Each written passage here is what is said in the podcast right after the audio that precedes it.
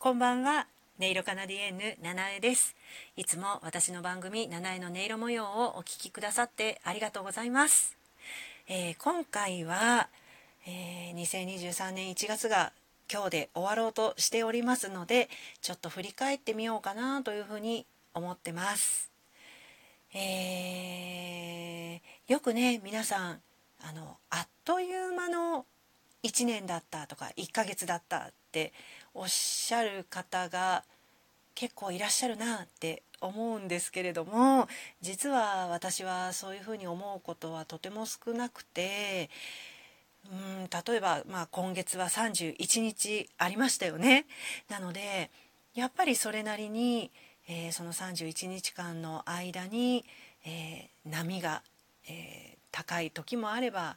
低い時もあってそれがこう何回か繰り返されて、えー、今日にたどり着いたなあっていうそんな感覚なのでもうね元旦っていつだったかなみたいな本当にあっという間じゃなくてあのすごく遠いところにあるようなそんな感じがしてますね。あの12ヶ月ある中で 私は毎年、えー、大抵この月はめっちゃ長いなってもうなんか疲れちゃったなっていうぐらい長いって思う月もあったりするんですねまあそれはちなみに8月なんですけれどももういけどもいけども終わらないみたいな なんかハードな一月になることが多いんですけれどもそこまででは今月はなかったかなっていうふうに思います。やっぱり新年明けてこうじっくりスタートしてで時にはこうやっぱりわーいってポジティブにこうアクティブになる期間もあればないでいる時あまりこう動きがない時なんかもあったりして、えー、そういうのを繰り返しながら進んでこられたので良かったかなというふうに思ってます。今ちょっとスケジュール帳を開いたりなんかして、えー、どんなことしてたかなって眺めているんですけれども目立ってることとしてはうんと毎週土曜日にミュージカルの、えー、稽古が入ってたっていうことかなって思います。これはえーと、2月の12日に東京は府中市っていうところで公演する、えー、ミュージカルタイトルは「亀ヶ森の芝天」って言います。芝天っていうのは、えー、漢字なんですけど「カッパ」って書いて「芝天」って読んでもらうっていう、えー、タイトルなんですけれどもこちらの、え地元の小学生50人が出演することになっていて、えー、去年の12月にオーディションで、えー、キャスティングをしたんですけれどもその、えー、50人と14日からかな？そうですね。1月の14日から3回すでに、えー、稽古を行っていてで2月にこの週ですね今週の土曜日もえ4回目の稽古があったりするんですけれども、えー、頑張ってたかなっていう感じです。えーと、この作品は、えー、私がまだ劇団ふるさとキャラバンっていうね、会社があったんですけれどもそこに所属していた1999年から、えー、千秋楽が2002年の12月だったんですけれども要するに、えー、立ち上げから千秋楽までずっと向き合い続けた大好きで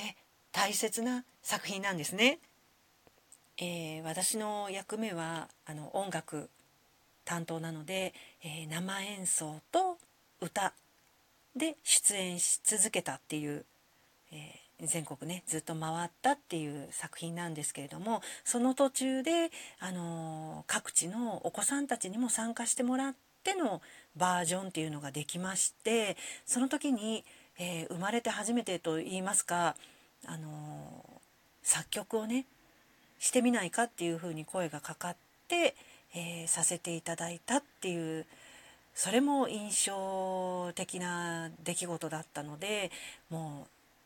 う本当に大切に大切にしてきた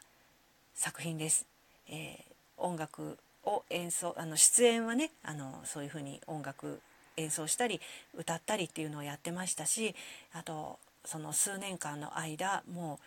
すんごい売れてものすごい評判があの良かったのでもう全国各地ずっと回っていたんですけれどもその間も、えー、役者たちプロの役者たちは稽古をその場所でしていくので、えー、歌唱指導をずっと担当して、えー、みんなで作品を深めていったっていうそんな思い出もあったりします。で2002年に、えー、その千秋楽とともに私は劇団を退団したんですけれどもでずっとずっとずっとずっと、えー、その作品と触れ合うことはなかったんですが、えー、ミュージカルカンパニーフルキャラっていうものに2016年からこう変わったんですね組織がね。でその時にまた来てくれないかって呼ばれて、えーまた関われるようになったっていう感じなんですけれどもだからも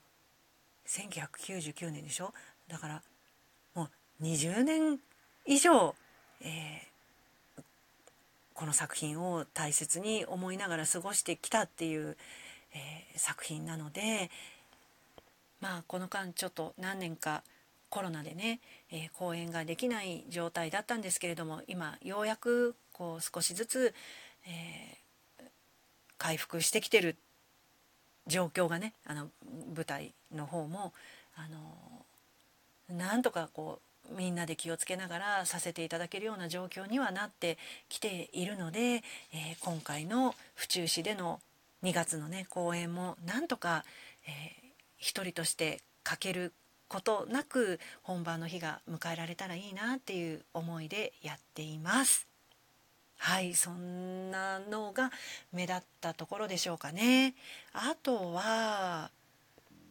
うんとこれは、えーと、ラジオトークではつぶやきでちょっとつぶやいた程度あとはライブ配信で1回だけ奏でたことあったかなって思うんですけど実はちょっと最近ハマってることがありましてそれは何かっていうとあの手作りでカリンバを作る っていうことにハマってます。これは去年の12月だったと思います。えっ、ー、とアマゾンであのカリンバのねキーキーはしょうがない あの自分で作ることができないのであの売られているものをこう注文して、えー、それを取り寄せてで一枚板無垢材っていうんですかね何の加工もしてないただ切っただけの、えー、木材に、えー、そのキーを自分であの取り付けて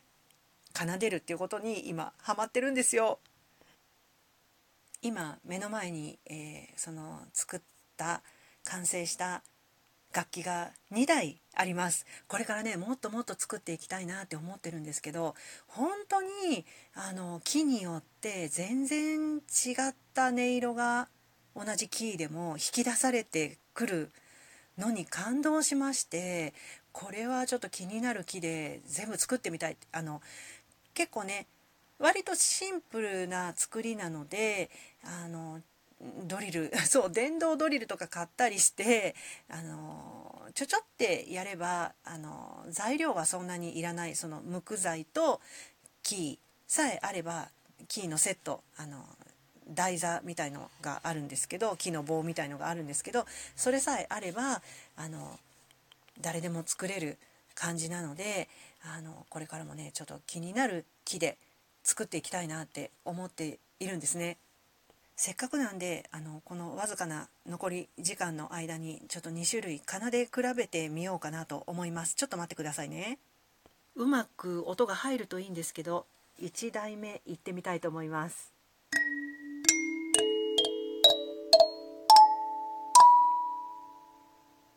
はい。こんな感じ。で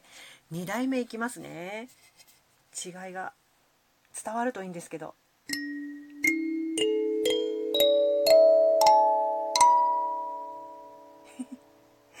どうでしょうか。生でね自分でこう弾いてみるともう全然音色が違くってあのそれぞれ魅力的だなって思ってるんですけれども